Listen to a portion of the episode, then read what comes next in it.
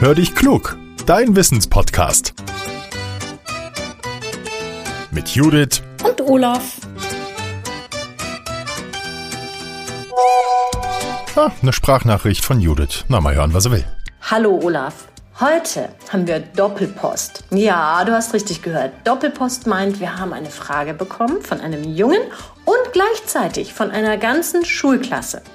Der Junge ist der Jakob. Jakob ist sieben Jahre alt und er wohnt in Kaulsdorf und er möchte gern wissen, wie das Universum entstanden ist. Und die Schulklasse, die kommt aus der Schweiz und die möchte etwas wissen, was direkt damit zusammenhängt und ganz ehrlich eine Herausforderung ist, es zu erklären. Komm, wir hören mal rein.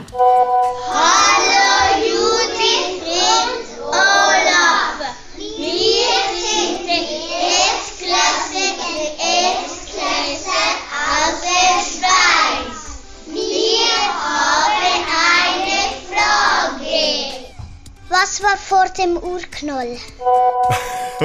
Ihr Lieben, mega, mega, mega. Ihr hört uns im Unterricht. Wie toll ist das denn? Von Judith habe ich noch ein paar Infos mehr bekommen. Deswegen weiß ich, euer Lehrer heißt Damian Baumgärtner und er hat die Kinder zunächst mal gebeten, Fragen zu sammeln, die sie interessieren. Und dann haben sie darüber gesprochen und abgestimmt, welche Frage wir hier beantworten sollen. Tja, und die Urknallfrage, die ist es geworden. Damian, vielen, vielen lieben Dank an dich und natürlich an deine Klasse. Das habt ihr großartig gemacht. Jetzt lasst mal schauen, denn der Jakob und ihr, ihr wartet ja auf eure Antworten. Also, es ist so, das Universum wird auch Kosmos, Weltraum oder Weltall genannt und Forscher beschäftigen sich schon ganz lange mit der Frage, wie es samt seiner Sterne, Planeten, Asteroiden oder Kometen entstanden sein könnte. Die Theorie vom Urknall ist dabei besonders wahrscheinlich und um sie zu verstehen, müssen wir fast 14 Milliarden Jahre zurückgehen. Das nenne ich mal eine Zeitreise. Die Forscher gehen davon aus, dass das Universum zu dieser Zeit ein winzig kleiner, heißer Punkt war. Und da soll es zu einer mächtigen Explosion, nämlich dem Urknall gekommen sein.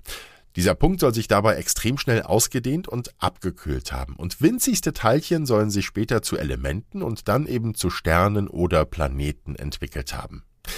Dass es diesen heißen Punkt gab, das soll heute auch noch messbar sein. Experten nennen das die kosmische Hintergrundstrahlung, die sie bemerken. Und noch heute bewegen sich Galaxien voneinander weg. Und das stützt eben die Theorie des Urknalls. Die Forscher vergleichen das mit Rosinen in einem Hefeteig. Der Hefeteig wird größer, wenn er aufgeht, und damit auch der Abstand zwischen den Rosinen. Obwohl es die Theorie vom Urknall gibt, ist vieles aber natürlich noch unklar. Physikerinnen und Physiker arbeiten daran, mehr darüber herauszufinden. Und sie fragen sich zum Beispiel auch, was war vor dem Urknall? Und jetzt sind wir bei der Frage der Schulklasse. Da gibt's einmal die Theorie vom Nichts, was wirklich schwer vorstellbar ist für uns.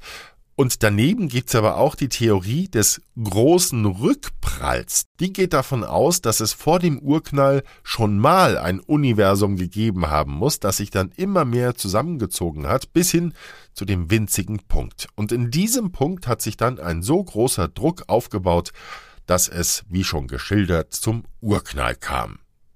So, die Annahme. Um mehr über die Entstehung herauszufinden, nutzen Forscher die Mathematik und auch ganz schlaue Computer und außerdem schicken sie auch Teleskope ins Weltall, mit denen sie in die Tiefen des Universums vordringen. Tja, also so richtig kann diese Frage nicht beantwortet werden, weil da ist die Forschung noch dran, aber es gibt zumindest Theorien und die kennt ihr jetzt. Liebe Hörerinnen und Hörer, habt ihr auch eine Frage für uns? Dann nehmt sie gerne als Sprachmemo auf und verratet uns, wie ihr heißt und woher ihr kommt und diese Sprachmemo, die Nachricht, die schickt ihr an hallo at podcast-factory De und teilt unseren Podcast gerne auch, wenn er euch gefällt.